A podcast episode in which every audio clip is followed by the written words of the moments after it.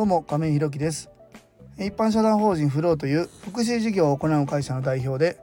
現在は障害のある方向けのグループホームブルーの三日面を運営しております、えー、今日は健康管理についてというテーマでお話ししたいと思います、えー、本題に入る前にお知らせをさせてください、えー、現在グループホームブルーの三日面では入居者様が5名また6月1日から1名入居予定ですので6部屋満床となります。それに伴いまして2棟目の準備も行っております。ブルの三日面の見学ご希望の方ございましたら概要欄のリンクをご覧いただきまして公式 LINE 等でご連絡いただきますようよろしくお願いいたします。それでは本題です。今日は健康管理についてというテーマでお話ししたいと思います。えーとまあ、グループホームにおいての、まあ、健康管理について、まあ、ちょっとお話ししたいなというふうに思うんですけども、まあ、今うちの入居者様は10代の方から60代の方まで、えー、今5名様で6月1日からね40代の方がお一人様入居予定になってるんですけども、まあ、そういう中で今ご入居いただいているというところなんですけども。えーとまあ、入居前にですね、まあ、いろんな情報っていうのはいただくんですね、まあ、あの基本情報っていう流れでその相談支援専門員さんとかから、えー、この方は、えー、どういうその経緯で、えー、過ごしてきたかみたいな話を、まあ、する、まあ、そういうのをまとめた1枚にまとめた紙みたいなのをもらうんですよね。でその流れの中でその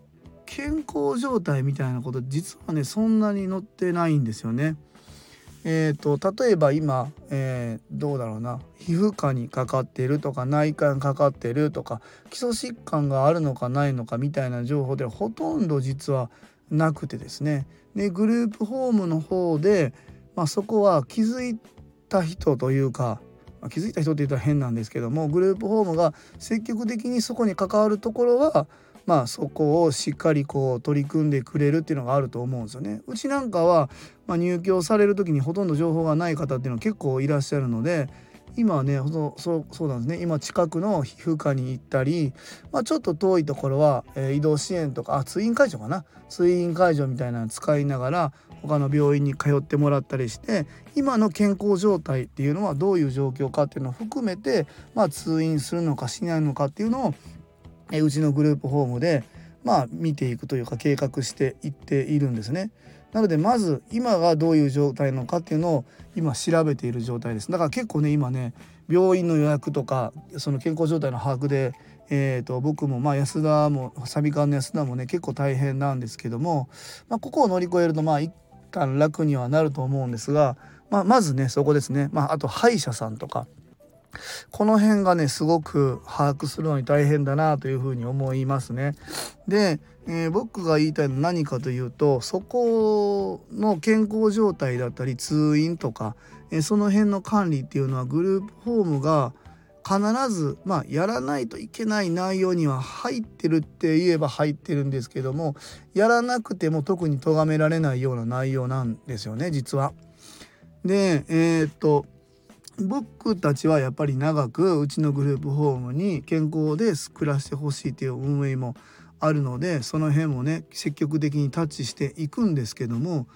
うんまあグループホームもねいろんな考えがあるので僕はその健康診断だったり通院のところで積極的じゃないところはいいグループホームじゃないよとはなかなか言い難いんですけどもとはいえ僕もやっぱり障害のある子どもの親という側面も持っていますのでその辺はできたら管理してもらいたいなっていうのは親としての心情だと思うんですよね。ただそのグループホーム側にもう済んだんだから丸投げでドーンと沸かせてあとお願いしますねってなるとやっぱりグループホーム側もやっぱり負担というかなかなか難しいのかなというふうに思います。なのでまあ親御さんができることっていうのは、まあ、もしグループホームを今後考えてらっしゃる方がいるんだったらその通院まあえー、内科、まあ、基礎疾患もそうですし、えーと、歯医者皮膚科みたいなところはもうある程度あの言っといた方がいいかなと思います。でそこの後グループホームの場所によってですね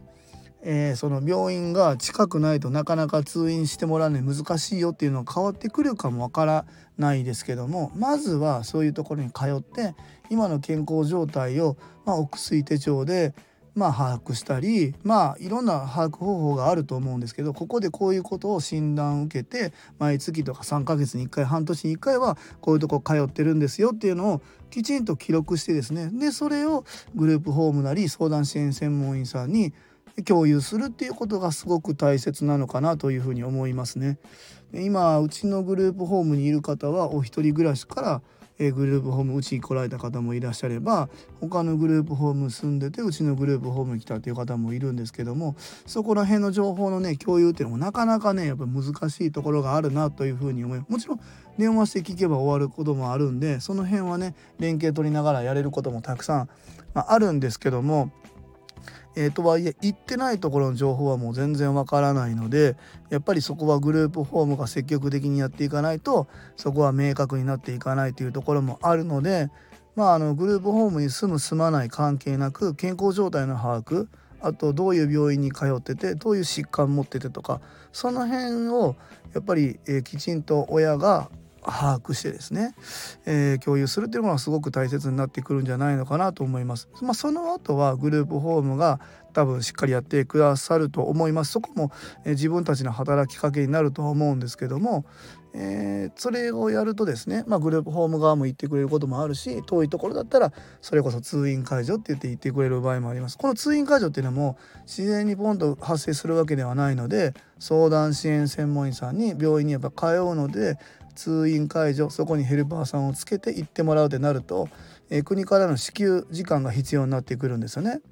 え、そこら辺も含めて、え、その方の人生設計のプランをしっかり家族が、え一緒に伴走してあげることでその方の将来の生活っていうのがすごく整ってくるんじゃないのかなというふうに思います。まずはね第一歩、健康状態の把握と管理それの共有っていうところから始めてみればいいのじゃないのかなというふうに思います。え今日は健康管理についてというテーマでお話しさせていただきました。一般社団法人フローでは障害のある方向けのグループホームブルーの三日面を和歌山市の三日面というところで今年の3月から入居開始いたしました。えまた現在グループホーム2棟目に向けて準備中です、えそちらの詳細などは公式 LINE やノートでもご案内しておりますので是非概要欄のリンクからご覧いただきますようよろしくお願いいたします、え最後までお聴きくださりありがとうございます。次回の放送もよろしくお願いいたします。今日も素敵な一日をお過ごしください。一般社団法人フローの亀井弘樹でした。